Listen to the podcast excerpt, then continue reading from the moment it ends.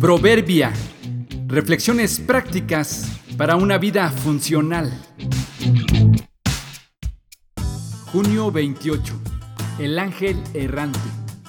Somos instrumentos y reflejo de un Dios increíblemente capaz y gracioso.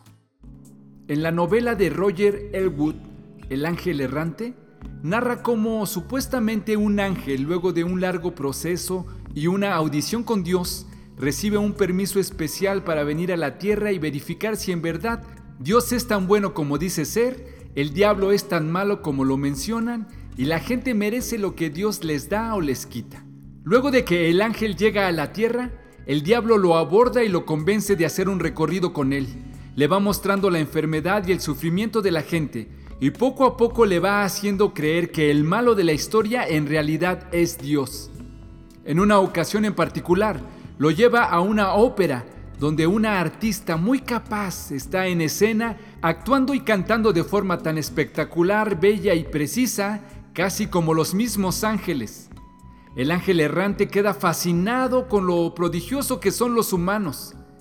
En ese lugar Satanás le dice que para que se sorprenda más, es importante que sepa que la artista que está escuchando es completamente atea, no cree en Dios. Así que ella es una demostración viviente de que no se necesita a Dios para ser capaz y prodigioso.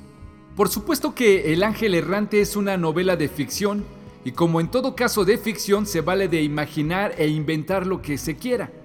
Pero en la vida real también hay gente errante y errada que supone que aún sin creer y honrar a Dios son capaces y prósperos.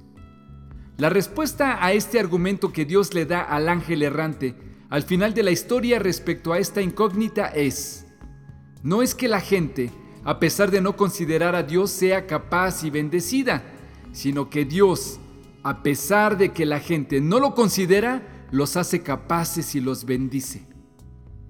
¿Estaremos reconociendo y valorando que la capacidad y los logros que tenemos vienen de Dios?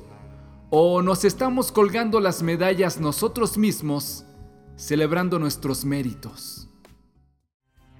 Todo lo que es bueno y perfecto desciende a nosotros de parte de Dios nuestro Padre, quien creó todas las luces en el cielo. Santiago 1.17